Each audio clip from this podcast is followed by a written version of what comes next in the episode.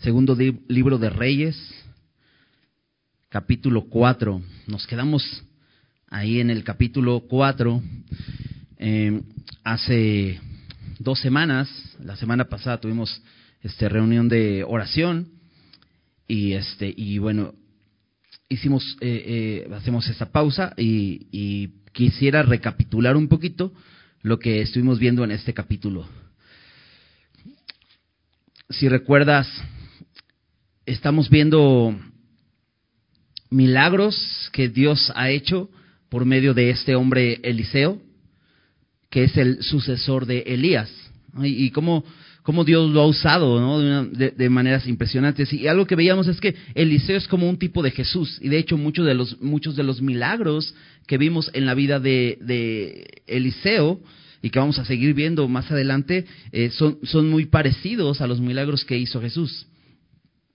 Y bueno, estos, estos, eh, estos que vimos la semana, hace dos semanas, recuerdas, empezábamos viendo acerca de una viuda, una viuda que por alguna razón su esposo, que era un profeta, se metió en complicaciones y dejó en complicaciones a su familia, porque al parecer dejó una, una, deuda y después vino el acreedor con su esposa, que, ya estaba sola ahora y quería llevarse a dos de sus hijos para hacerlos sus esclavos. ¿no? Y, esta mujer reconoce su necesidad.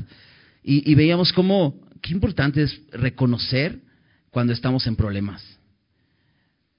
Sea que, que nosotros mismos nos hayamos metido en problemas por malas decisiones o que por la, las circunstancias aunque no hayamos eh, nosotros tomado las decisiones, pero las circunstancias, como en el, en el caso de esta viuda, este, nos lleven a, tener conflictos, podamos acercarnos a Dios, podamos ir a Jesús y pedirle ayuda.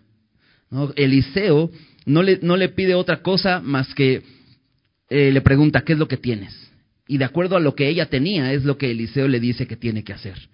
¿No? Le dice, junta muchas vasijas, porque esta mujer dice, solamente tengo una vasija con aceite. Dice, entonces junta muchas vasijas vacías y las vas a llenar todas con aceite. Y se produce un milagro maravilloso porque eh, llena todas las vasijas que junta. Si hubiera juntado más, se hubieran llenado más, pero en el momento en que ella termina, eh, en el momento que ya no hay más vasijas, eh, cesa el aceite. Y veíamos cómo Dios nos ha dado lo necesario para que no seamos esclavos. El, pecado constantemente va a querer esclavizarnos. Somos libres, Dios nos ha hecho libres. Pero el pecado va a querer esclavizarnos una y otra vez. Pero Dios nos ha dado lo que necesitamos y nos ha dado de su Espíritu Santo. Y lo único que nos dice es, sé lleno de mi Espíritu. Necesitamos ser llenos de Él, pero necesitamos venir a Él con esa necesidad. Decirle, Señor, necesito de ti. Necesito que me llenes de ti. Necesitamos venir vacíos, como esta mujer juntó vasijas vacías. Necesitamos venir vacíos a Él y pedirle, Señor, lléname de ti. Y, qué importante es poder reconocer nuestra necesidad. Eh, otro, otro milagro que vimos es, es, en esta tsunamita. ¿Recuerdas que esta mujer era de, este tipo de personas que no reconocen su necesidad? Eh, que disimulan que no necesita nada. Recuerdas que, eh, eh, de hecho, se veía como una mujer muy piadosa, eh, veía que veía que Eliseo pasaba por ahí, lo invitaba a comer, y después dice, ah, pues creo que es un varón de Dios y platica con su esposo y le dice, oye, pues ¿por qué no le hacemos pues un departamentito así bonito para que se sienta cómodo cuando pase por aquí, tenga donde quedarse? Y entonces Eliseo con esta, eh, con ese corazón de gratitud quiere, ¿cómo llamarlo? Sí, corresponder a lo que ella ha hecho por él. Qué importante es esto, ¿no? Cuando, cuando una persona eh, que es generosa contigo pueda corresponder a eso. Eliseo muestra esa, esa, eh, ese, ¿cómo llamarle? Sí, esa reciprocidad, quiere corresponder a, a lo que esta mujer hace. Y, y esa, eso lo, la pone en un conflicto a ella, porque esta mujer no, no, no reconoce que tiene necesidades, ¿no? Eliseo le dice, ¿qué puedo hacer por ti? Y ella le dice, pues no necesito nada, habito aquí bien con mi pueblo, yo puedo dar, pero no quiero recibir. Qué, importante es eso también. Muchas veces nos gusta dar, nos gusta ver que hacemos, eh, nos gusta ver, más bien nos gusta mostrar que hacemos, pero nos cuesta trabajo recibir. Y eso habla mucho de, si tenemos un corazón humilde o no. Esta mujer dice, no, no necesito nada. Y de pronto Eliseo le, pregunta a su siervo, ¿tú cómo ves? ¿Qué le hará falta a esta mujer? ¿Qué le, qué le podemos dar en gratitud a, lo generosa que ha sido con nosotros? Y el, siervo de, de Eliseo dice, bueno, esta mujer está sola. Bueno, tenía esposo, pero en el contexto en el que vivían, una mujer podría quedar desamparada en cualquier momento. Si ella quedaba viuda, quedaría desamparada. Si no tenía hijos, pues quedaría completamente sola no tendría quien la sustentara cuando sus hijos crecieran. Entonces, le dice, eh, le dice el, siervo de Eliseo, pues mira, yo he visto que esta mujer no tiene hijo y que su esposo es ya viejo, probablemente va a morir antes que ella, entonces, pues sí tiene una necesidad. Y Eliseo dice, ok, y le dice, de aquí a un año vas a tener un hijo. Y así esta mujer se ofende y dice, no, por favor, no te burles de mí. Pero es que Dios sabe lo que necesitamos, ¿no? Aunque nosotros tratemos de ocultarlo frente a la gente, Dios sabe lo que necesitamos. Y Dios le concede a esta mujer un hijo.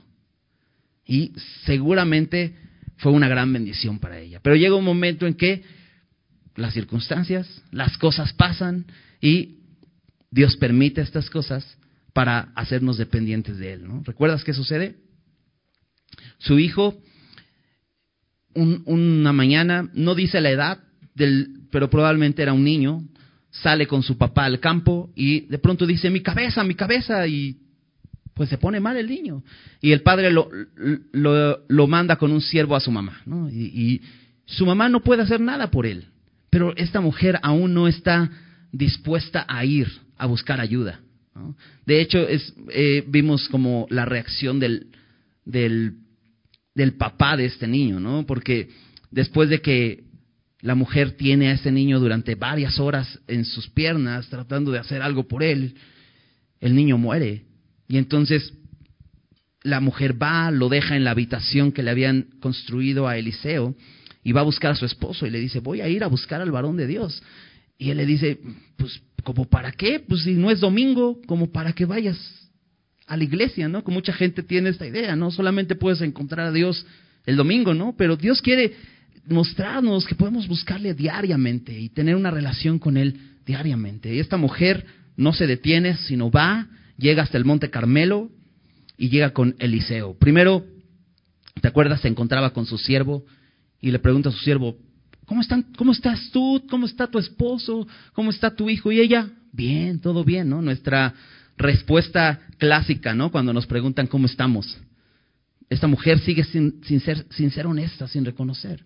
Pero me encanta porque la mujer llega más allá y llega con Eliseo. No se, no se detiene con sus siervos, sino llega con Eliseo. Y me encanta eso, pensar que el Señor quiere llevarnos hasta el punto de depender completamente de Él. Muchas veces nos acercamos a los siervos del Señor, ¿no? pastores, maestros, consejeros, a pedir ayuda. Y está bien, es bueno acercarnos. Pero al final Dios quiere que seamos dependientes completamente de Jesús. Acercarnos y depender completamente de Él. De hecho, ¿recuerdas? Eliseo le dice a su siervo, lleva mi báculo, lo pones en el rostro del niño. Y la mujer le dice, pues tú dirás lo que quieras, pero yo no me voy si tú no vas conmigo. Se aferra a él y Eliseo termina yendo con, con ella y sucede este milagro maravilloso de que este, este niño recobra la vida, ¿no? Después de que Eliseo ora.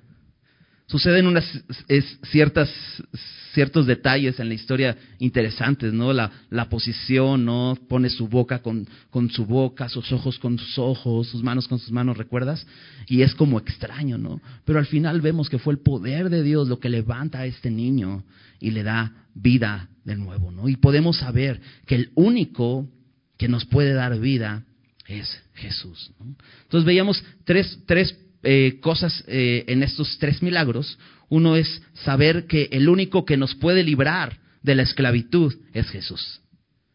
Otro punto es que el único que nos puede dar que nos puede hacer fructíferos, como esta mujer era estéril y el único que la pudo hacer fructífera es Dios. El único que nos puede hacer fructíferos es Jesús y el único que nos puede dar vida es Jesús. Entonces, hoy vamos a terminar el capítulo, vamos a estar viendo, eh, observando algunos otros milagros que, Dios obró por medio de, de, este hombre Eliseo en los siguientes capítulos, pero hoy vamos a terminar el capítulo 4 del versículo 38 al 44. Pero bueno, te diría que me gustaría empezar con una oración, pero ya empecé.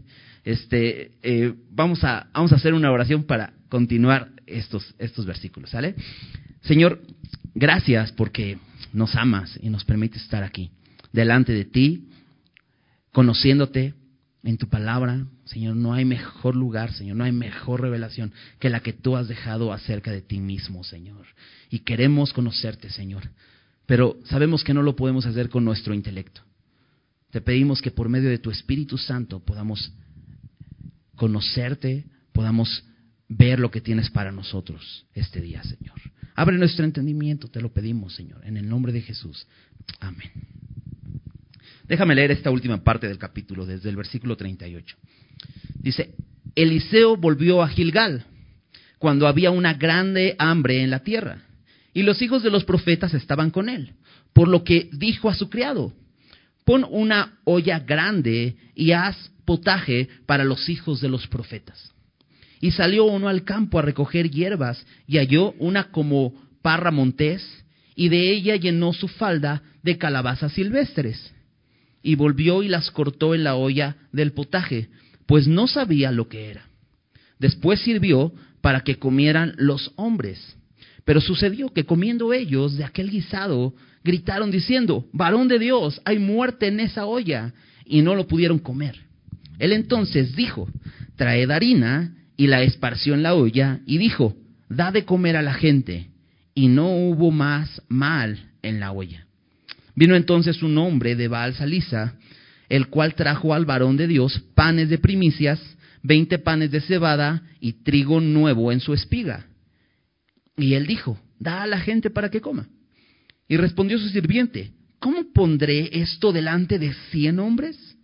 Pero él volvió a decir, da a la gente para que coma, porque así ha dicho Jehová, comerán y sobrará. Entonces lo puso delante de ellos y comieron y les sobró conforme a la palabra de Jehová. Entonces vemos más milagros ocurridos por, por mano de Eliseo. Y lo, lo, primero que nos dice es que en este momento hay hambre, hay hambre en la, en la tierra. Y esto es interesante porque, ¿recuerdas anteriormente cuando Elías ora para que no llueva durante tres años y, seis meses? Pues hay hambre en la tierra porque no hay lluvia, por lo tanto los campos no, no están verdes, no hay, no hay este, pues sí, no hay que comer, no hay que cosechar, ¿no? Entonces, es una razón. Pero aquí nuevamente vuelve a haber hambre. Y nos preguntamos muchas veces, ¿qué causa el hambre en la tierra? ¿no? Porque volteas a ver y, a tu alrededor y ves problemas económicos. ¿no? Hay gente que tiene poco dinero y dices, híjole, es que hay mucho conflicto con esto. Pero te das cuenta, en la Biblia hay muchos momentos que te puedes dar cuenta que hay esto, ¿no? Estos momentos de hambre. Y es que realmente la razón principal por la que hay hambre en la tierra es el pecado. Y, el considerar esto nos va a ayudar a tener una perspectiva clara de cómo vemos las cosas, ¿no? Para no, no, no querer solucionar en nuestras fuerzas el problema que vemos a nuestros ojos, sino conociendo el problema principal sabremos qué hacer. ¿no? Número uno, ¿qué tenemos que hacer? Orar. Número dos, ¿qué tenemos que hacer? Predicar el Evangelio. Porque realmente eso es lo que se necesita en este mundo. Porque el pecado en la humanidad ha provocado todas esta, estos, esas situaciones de hambre que siguen habiendo y que han habido siempre. ¿No? Aquí es, está sucediendo que hay hambre en la tierra. Y, en medio de esa tierra dice que hay eh, los hijos de los profetas. ¿Recuerdas? Eliseo estaba en, en, en Sunem, que fue donde ocurrió la historia anterior que vimos de la tsunamita. eh, estaba eh, en el Monte Carmelo y luego viene aquí a Sunem a, eh, orar por este niño que ha muerto. Termina la historia ahí y después dice que está en Gilgal. Y vemos que también en Gilgal hay una escuela de profetas. Te decía que esta escuela de profetas era probablemente establecidas por Samuel, lo, vimos anteriormente, como él hacía como estos viajes en diferentes lugares, donde les enseñaba a otros a hablar la palabra de Dios. Y qué importante es que hubiera la palabra de Dios en una nación tan rebelde, en una nación que había desechado a Dios. Y aquí vemos otra escuela de profetas en Gilgal. También, también ya las vimos en otros lugares. Entonces dice que aquí hay hambre en la tierra y dice, y los hijos de los profetas estaban con él, por lo que dijo a su criado, pon una olla grande y haz un potaje para los hijos de los profetas. Me encanta Eliseo, porque Eliseo es un hombre que su ministerio es servir. ¿Recuerdas cuando vimos por primera vez a Eliseo? Estaba trabajando. Estaba, iba detrás de doce yuntas de bueyes arando el campo. Y cuando, cuando pasa Elías y le echa su, manto encima, ¿te acuerdas? Y, y, veíamos cómo este hombre Eliseo está trabajando, pero después termina sirviendo y se convierte en un servidor de Elías. Aquí lo vemos sirviendo y así lo hemos visto como un siervo. Aquí llega y ve la necesidad y entonces provee para aquellos que tienen necesidad. Qué importante y qué buen ejemplo, ¿no? Y como te decía, Eliseo es como un tipo de Jesús, porque Jesús así hizo. Él dijo, yo no vine para ser servido, sino para servir y dar mi vida, ¿no? En rescate por muchos, ¿no? Como el siervo, el Hijo del Hombre, a eso vino. Y Eliseo muestra ese carácter de un hombre que sirve. Entonces ve la necesidad en este lugar donde hay hambre en la tierra y entonces le dice a su siervo, por una olla grande y haz potaje para los hijos de los profetas. Hay una necesidad que ellos puedan comer. Y entonces aparece un personaje, no nos dice si es este mismo siervo, pero nos dice, y salió uno al campo. No sé si es de los hijos de los profetas o es este mismo siervo, pero dice, salió uno, puede ser cualquier persona. Al campo a recoger hierbas, pues para este potaje que están preparando. Y halló como una parra montés y de ella llenó su falda de calabazas silvestres y volvió y las cortó en la olla del potaje, pues no sabía lo que era. Aquí el texto nos dice que eran calabazas silvestres, pero él no sabía lo que era. Y esto habla de la ignorancia de este hombre. No, no sabemos mucho de él, quién era, pero probablemente de estos hijos de los profetas, es un profeta aprendiz que le falta experiencia, porque no sabe escoger. Y simplemente tiene buenas intenciones. Mira, sale, es alguien que quiere trabajar, es alguien que quiere ayudar a preparar esta, este potaje en esta olla grande. Y dice que sale a recoger hierbas y halló, ¿no? Y yo creo que vio la, esta parra montés, ¿no? Que él no sabía que era una parra montés, seguramente, ¿no? Ve, ve este y dice, wow, miren qué increíble, ¿no? Y empieza a ver todos estos frutos y empieza a recoger y dice que llenó su falda y probablemente su, su, este, su manto que traía y dice que llena su falda de calabazas silvestres y volvió y fíjate, las cortó, seguramente las lavó, me imagino así, cortó las calabazas así en rodajitas, bien rico, y las echó en la olla con, con una buena disposición incluso dice el versículo 40, después sirvió para los que para que los hombres comieran. ¿Ves qué buena disposición tiene?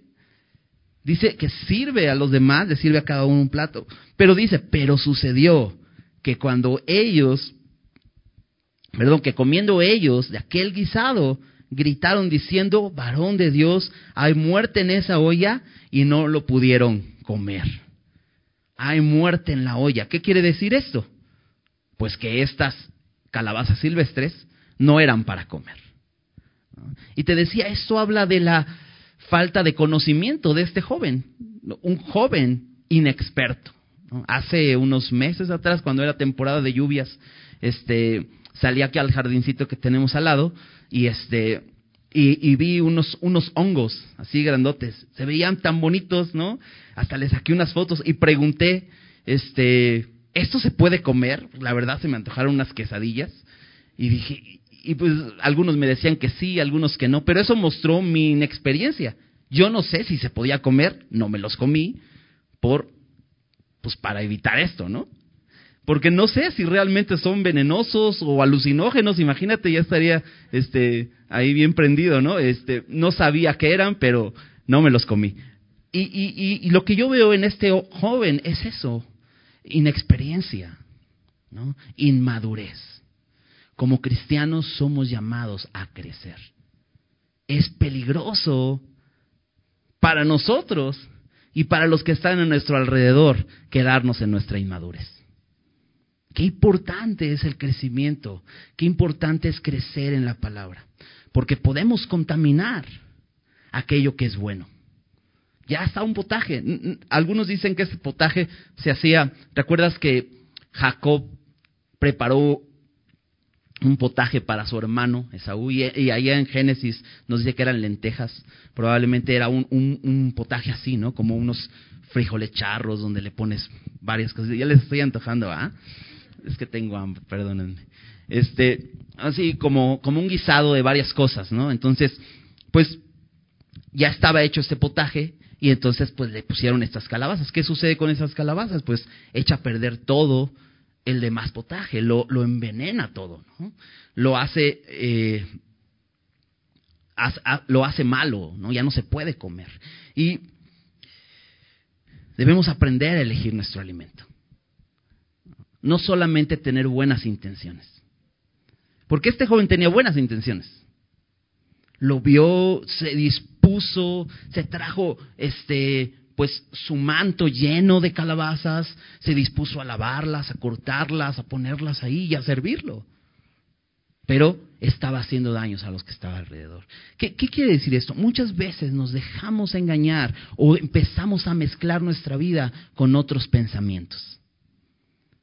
Algo que debemos, necesitamos reconocer es que en este mundo va a haber comida silvestre. ¿Qué quiere decir? va a haber engaño en la ideología de este mundo. Pero muchas veces como cristianos, que no estamos creciendo y madurando en el Señor, nos dejamos contaminar con esa forma de pensar del mundo. Y entonces estamos perjudicando a la gente que está a nuestro alrededor. Qué importante es crecer. Qué importante es madurar, conocer la palabra de Dios para no dejarnos engañar por la ideología del mundo. Puede ser una mezcla, pero al final va a dañar. Tristemente en la iglesia ha, entrado, creo que en la iglesia hay esto y debemos tener cuidado, porque se ha mezclado la filosofía del mundo con la iglesia. El enemigo, el adversario, el diablo es eh, experto en manipular la verdad. De tal manera que nosotros creamos cosas que no están en la Biblia. No, no sé, por ejemplo, hace poco escuché a un cristiano decir que necesito amarme a mí mismo para poder amar a mi prójimo. Y eso es completamente del mundo, es una idea del mundo pero que se ha metido en la iglesia y lo puedes mezclar incluso hasta con versículos de la Biblia. Eso es lo que hizo Satanás en Edén, ¿verdad? Eso es lo que hizo Satanás cuando quiso tentar al Señor Jesús, manipular la verdad. Debemos ser maduros. Fíjate lo que dice Efesios. Efesios 4, versículo 14. Dice, para que ya no seamos niños fluctuantes llevados por doquiera de todo viento de doctrina, por estratagema de hombres que para engañar emplean con astucia las artimañas del error. Dice, para que ya no seamos niños fluctuantes. Ahora déjame leer los versículos anteriores, porque el, contexto de, de, este pasaje es interesante. Eh, Pablo está hablando acerca de lo que Jesús dejó a la iglesia. Jesús nos ha dado gente que nos enseña la palabra. Fíjate, del versículo 11, eh, Efesios 4, versículo 11, dice que, y él asimismo constituyó a unos apóstoles, a otros profetas, a otros evangelistas, a otros pastores y maestros. Fíjate con qué propósito. A fin de perfeccionar a los santos. Esto es hacer completos, completar lo que les falta a los creyentes. Perfeccionar a los santos para la obra del ministerio. ¿Sabes que el propósito de todo creyente es servir a Dios? ¿Sabías eso? Bueno, Jesús nos ha dejado pastores, maestros, profetas, evangelistas, apóstoles, para hacernos, para capacitarnos, para que podamos servir en su obra. Eso es lo que dice aquí. Entonces dice que nos, eh, para la edificación del cuerpo de Cristo. Y fíjate el versículo 13. Hasta que todos lleguemos a la unidad de la fe y del conocimiento del Hijo de Dios. Ese es el propósito de estos ministerios, de que todos podamos crecer, todos lleguemos a la unidad de la fe. Dice, a un varón perfecto, a la medida de la estatura de la plenitud de Cristo. ¿Ves que habla de crecimiento? Y entonces nos dice el propósito. ¿Para qué? Ya no seamos niños fluctuantes. Un niño fluctuante es aquel niño que es fácilmente lo, puedes mover. Eh, una vez escuché este ejemplo, es como poner, no sé si has visto, los, los bebés se empiezan a sentar más o menos como que a los seis meses, siete meses, ¿no? Ya se pueden sentar solitos, ya los puedes poner ahí, ¿no? Porque, porque antes de eso, pues no, no se pueden sentar, ¿no? No tienen esa fuerza en su espalda, ¿no? Pero imagínate que tienes un bebé de un año y lo llevas a la playa y lo pones en la orilla de la playa. ¿Qué va a pasar con la primera ola que pase? Pues lo va a aventar por allá, si incluso a ti, si estás grande, ¿no? Te revuelca una ola, ¿no? Bueno, eso, eso, eso es un niño fluctuante, alguien que es débil, alguien que es movido fácilmente. De hecho, el versículo dice, para que no seamos niños fluctuantes llevados por doquiera de todo viento de doctrina. O sea que es alguien que los vientos lo mueven. Necesitamos crecer para que no seamos niños fluctuantes. Las ideologías del mundo. De hecho, si te das cuenta, dice vientos de doctrina. ¿Qué es doctrina? ¿Qué significa doctrina? Enseñanza. Eso es lo que significa básicamente doctrina. Enseñanza. En este mundo hay muchas doctrinas. ¿Qué venimos a hacer aquí?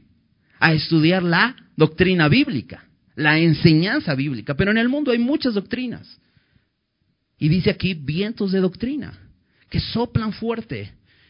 Ideologías, filosofías, formas de pensamiento humano que nos quieren empujar y mover de aquí para allá. ¿Cómo podemos estar firmes y no ser niños fluctuantes? Cuando estamos creciendo en la palabra. Cuando conocemos bien al Señor. No solamente conocer la palabra en un sentido eh, académico, ¿no? O tener información, sino más bien conocer al Señor personalmente. ¿Recuerdas este eh, versículo en Hebreos 5? Eh, Hebreos 5:14 dice que el alimento sólido es para los que han alcanzado madurez, para los que por el uso tienen los sentidos ejercitados en el discernimiento del bien y del mal. La palabra de Dios no es simplemente es para escucharla, es para usarla.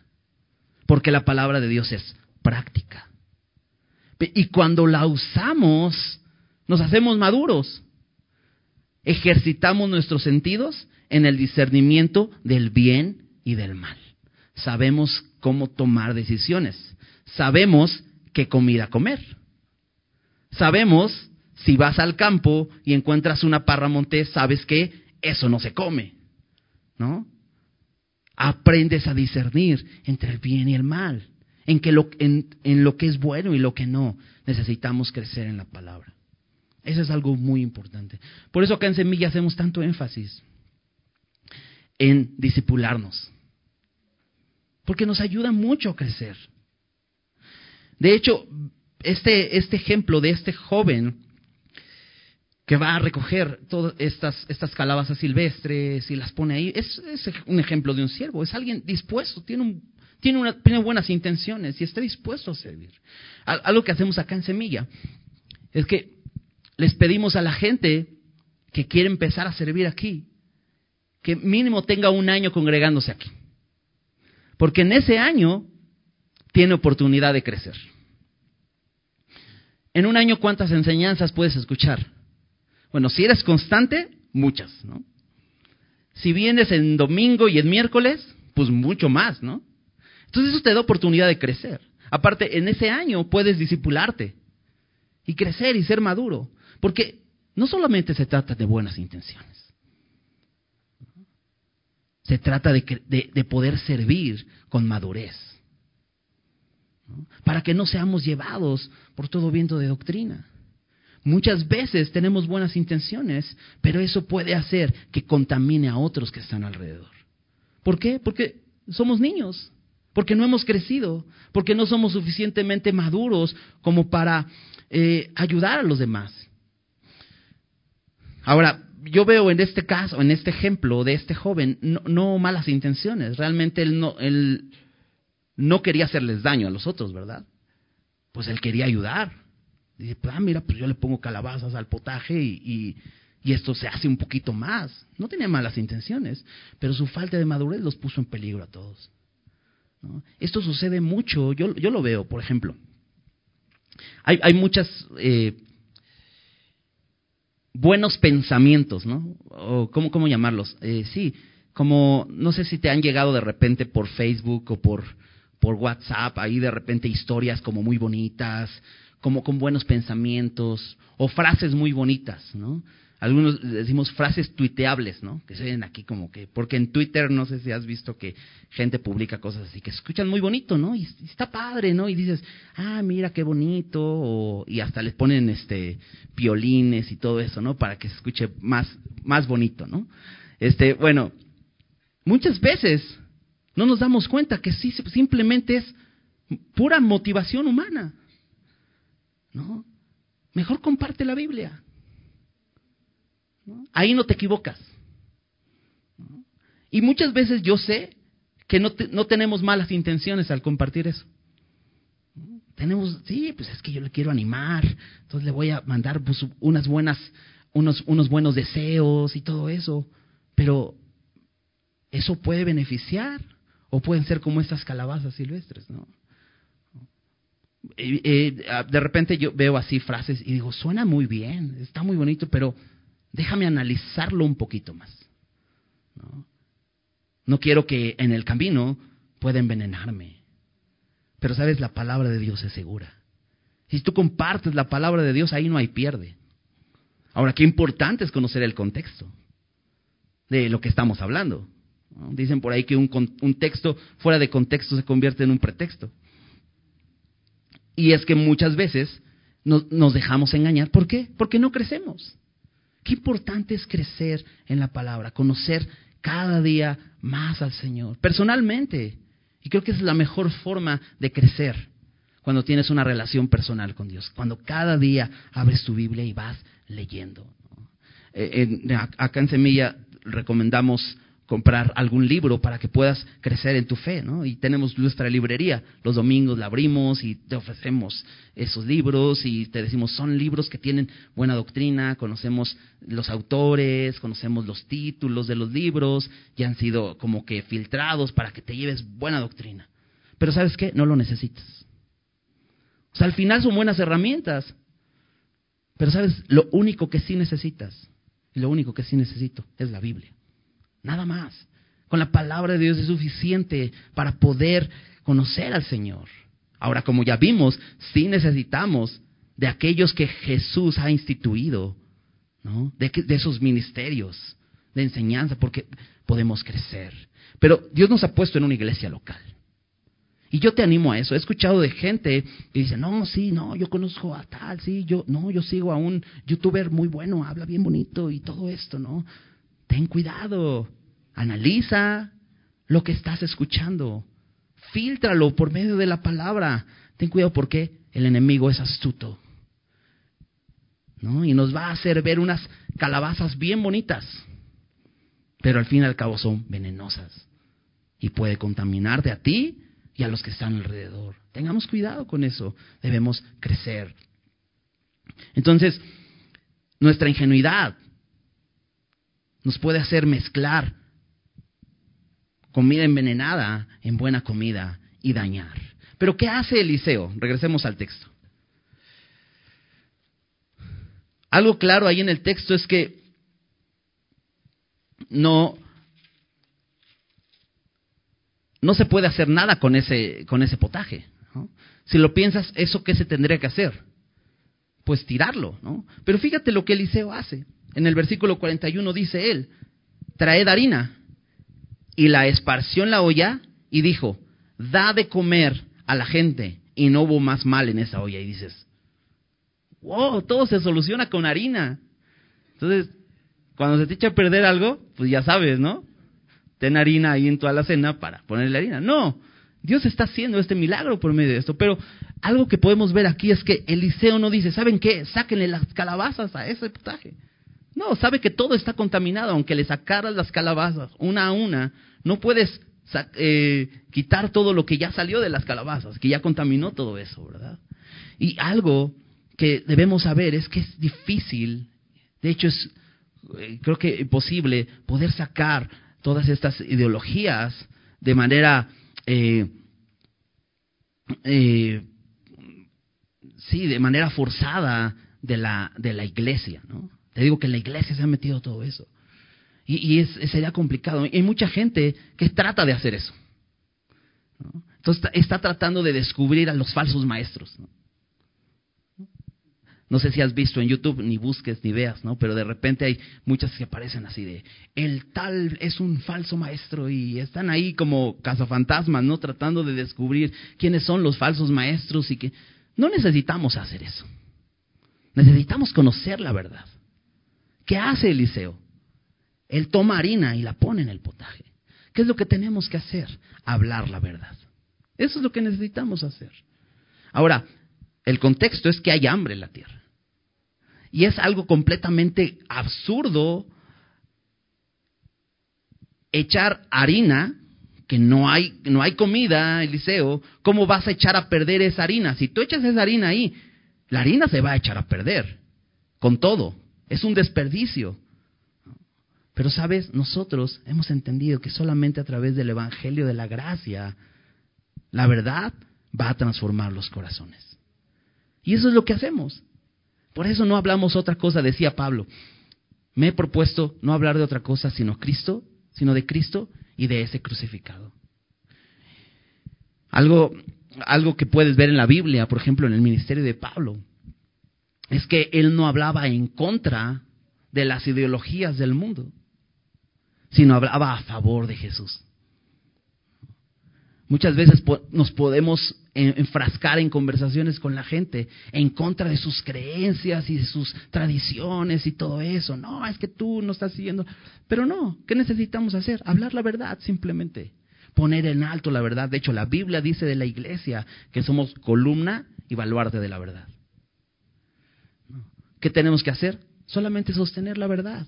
Solamente proteger la verdad. Que la verdad te siga hablando y de pronto mira lo que sucede este potaje fue bueno para comer. Recuerdo, ¿Recuerdas cuando Jesús les cuenta una parábola acerca de la cizaña y el trigo? Alguien por ahí echó cizaña en el, trigo, ¿no?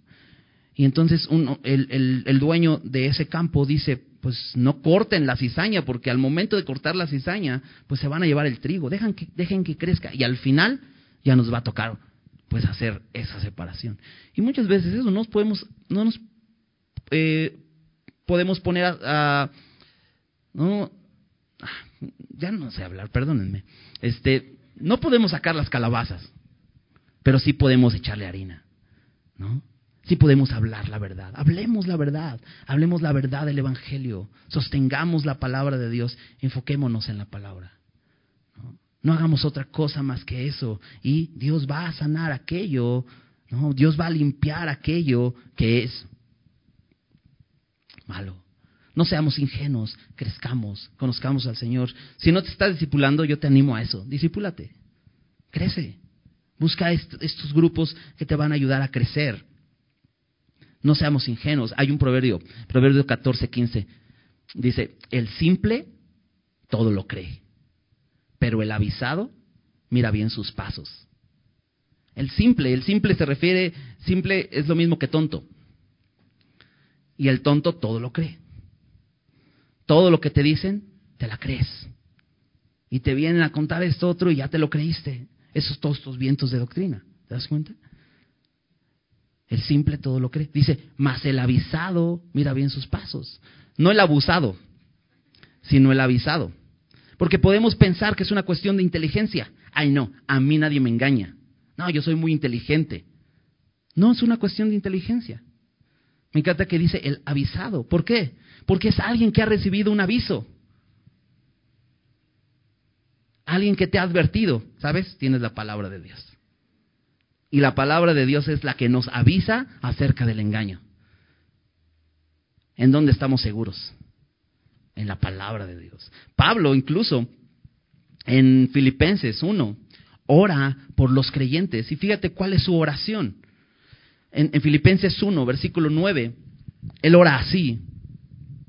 Dice, y esto pido en oración, que vuestro amor abunde más y más en ciencia y en todo conocimiento para que aprobéis lo mejor, a fin de que seáis sinceros e irreprensibles para el día de Cristo, llenos de frutos de justicia que son por medio de Jesucristo, para gloria y alabanza de Dios. Pero dice ahí, para que aprobéis lo mejor. Que su amor abunde más y más en ciencia y en todo conocimiento, para que aprobéis lo mejor. ¿Cómo sabemos, cómo podremos aprobar lo mejor? Si estás enfrente de, un, de una parra montés, ¿cómo podrías saber si lo que hay ahí son calabazas silvestres o son calabazas de adeveras? Pues haciéndote experto. Y por eso dice Pablo, oro esto, que su amor abunde más y más en ciencia y en todo conocimiento. Esto es experiencia.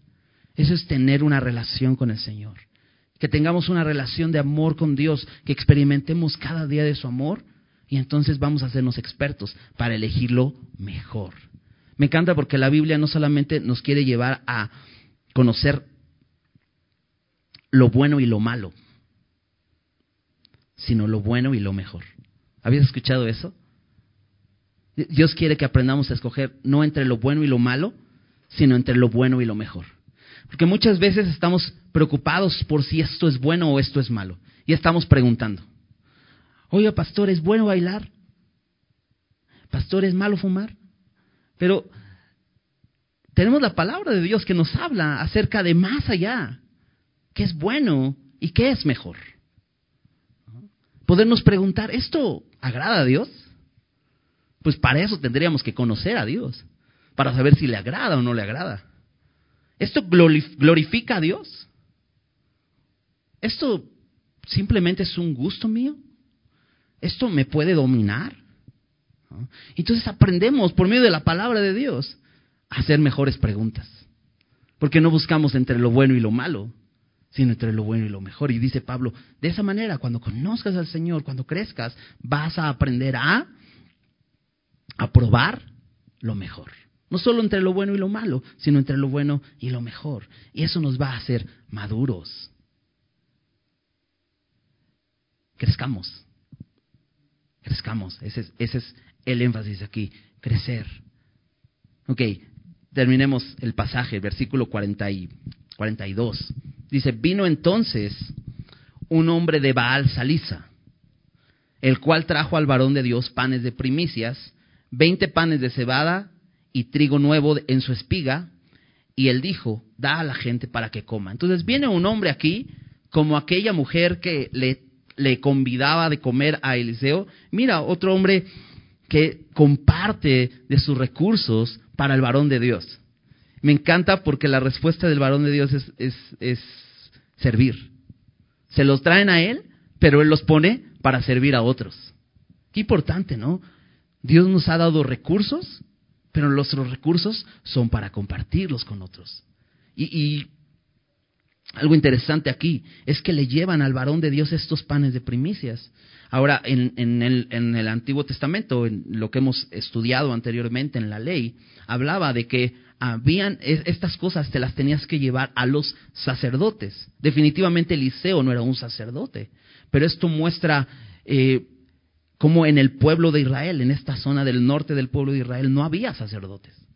Huyeron de ahí porque la idolatría ocasionada por, por, todo esto que se dio en, el, en este movimiento en tiempos de Acab, ¿no? cuando adoraban a Baal, hizo que los sacerdotes tuvieran que huir y se fueron a Jerusalén, donde estaba el templo. Entonces, no hay sacerdotes. Entonces, este hombre reconoce a Eliseo como un varón de Dios y le lleva a él esta ofrenda, estos panes de, de primicias, pero él los comparte con los demás. Y le dice a su siervo, nuevamente le da una instrucción, da a la gente para que coma, porque hay necesidad.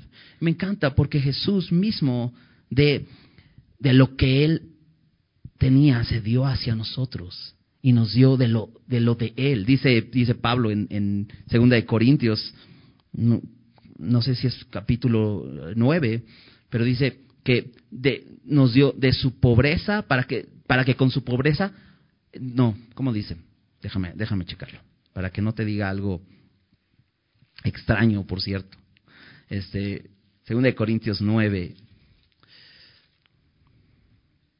versículo 9. No, 8, versículo 9. Segunda de Corintios 8, 9 dice, porque ya conocéis la gracia de nuestro Dios, de nuestro Señor Jesucristo, que por amor a vosotros se hizo pobre siendo rico. ¿Para qué? Para que con su pobreza fueseis enriquecidos. Me encanta porque cuando damos a otros, hacemos esto mismo. Siendo rico, o sea, teniéndolo todo, puedes despojarte teniendo lo necesario, puedes despojarte y ayudar a otros. Eso es lo que Eliseo hace aquí y le, y le dice a su siervo, pues da de comer a la gente. Pero sucede algo que es insuficiente. Respondió su sirviente, ¿cómo pondré esto delante de cien hombres? Ahora, si haces cuentas, pues no alcanza, ni siquiera un pan para cada hombre. ¿Recuerdas que eso mismo hizo Jesús? Está frente a una multitud y pone a prueba a sus discípulos y les dice, pues den de comer a la gente. Y los discípulos pues ya estaban agarrando este pues las bolsas para ir a comprar y dice, pero pues ¿dónde vamos a comprar comida para tanta gente? No alcanza. Y entonces Jesús dice, ok, pues siéntenlos. Y un, un, joven trae lo que hay y lo reparten entre todos. Dios hace rendir eso. Y, aquí sucede lo mismo porque le dice, ¿cómo pondré esto delante de cien hombres? Y es que no es que este, este joven eh, sirviente de Eliseo fuera incrédulo, pero hay duda. ¿no? Muchas veces dices, ¿cómo va a alcanzar esto para tanto? Bueno, fíjate lo que dice, pero él volvió a decir, da a la gente para que coma, porque así ha dicho Jehová, comerán y sobrará. Me encanta esto. Y esto es un principio muy importante acerca de la fe. La fe no está basada en supersticiones. La fe nunca la debemos, la, debemos basar en ideas propias. No, por ejemplo, yo tengo mucha fe que México gane el mundial. ¿No? Eso es algo completamente incierto. ¿Por qué? Pues porque simplemente es tu idea. No va a suceder. Pero nuestra fe como creyentes no está basada en ideas, en, supersticiones, como, como, nos decía el pastor hace unos días, ¿no? En tu, tu palabra tiene poder y todas esas cosas. No, nuestra fe está basada en lo que Dios ha dicho. De hecho, Hebreos 11, 1, que nos da una definición básica de lo que es fe, Dice después la fe, la certeza de lo que se espera y la convicción de lo que no se ve. De lo que se espera. ¿Y qué esperas?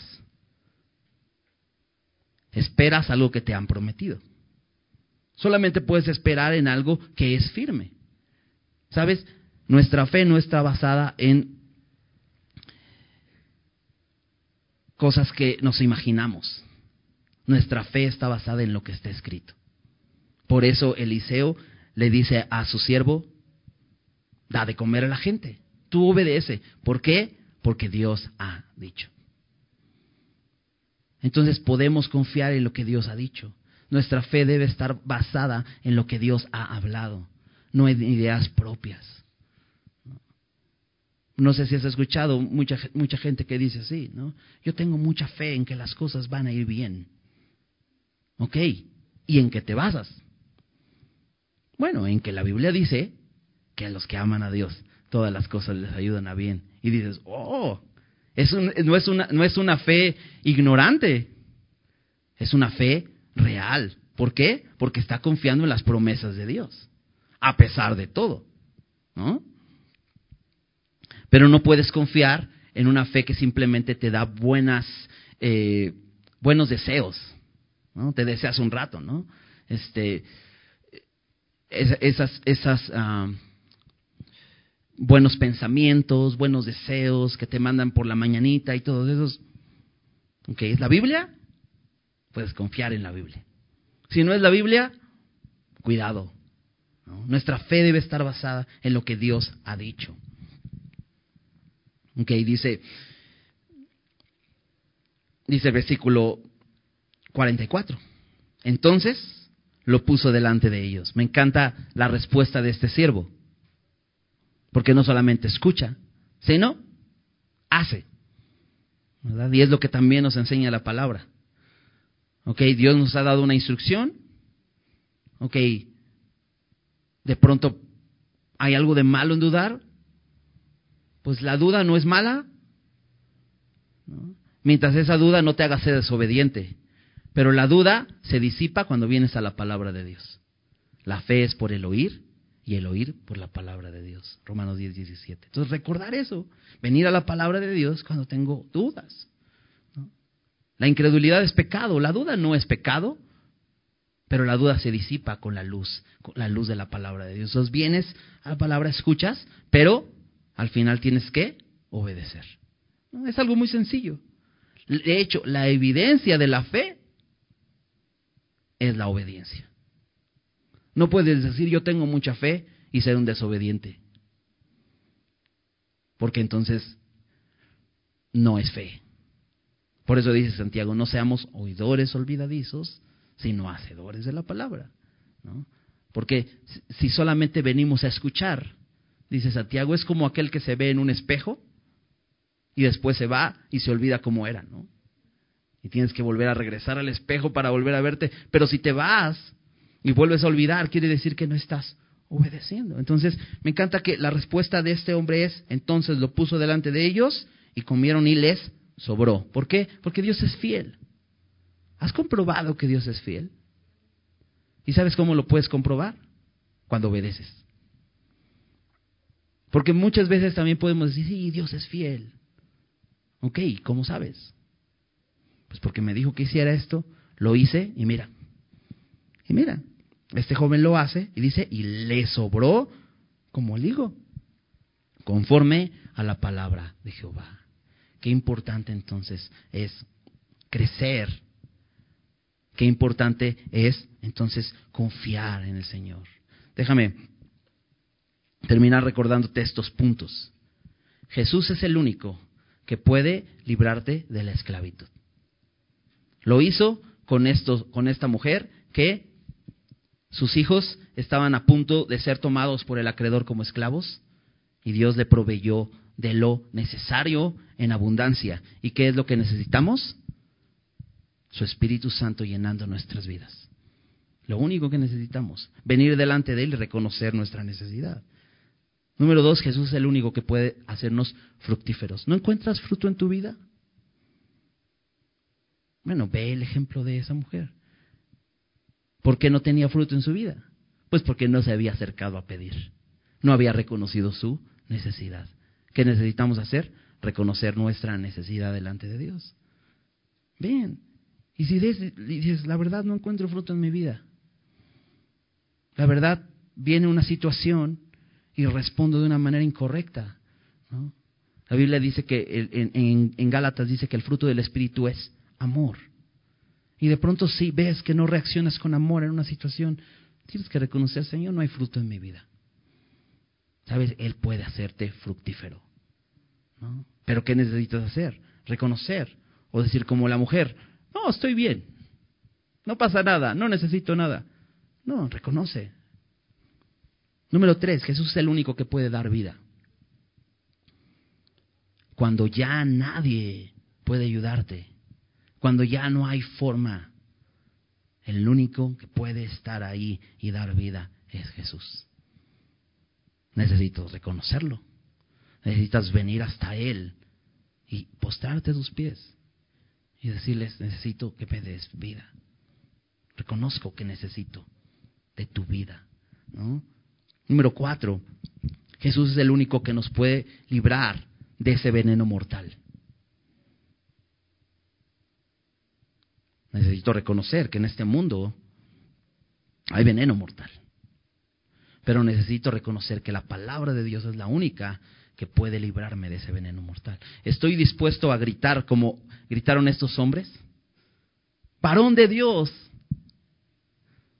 Hay mal en esa olla, decían. Hay muerte en esa olla. Estoy dispuesto a venir a Jesús y decir, Señor, en verdad hay tanta cochinada en mi vida. Tantas cosas que me he creído por simple.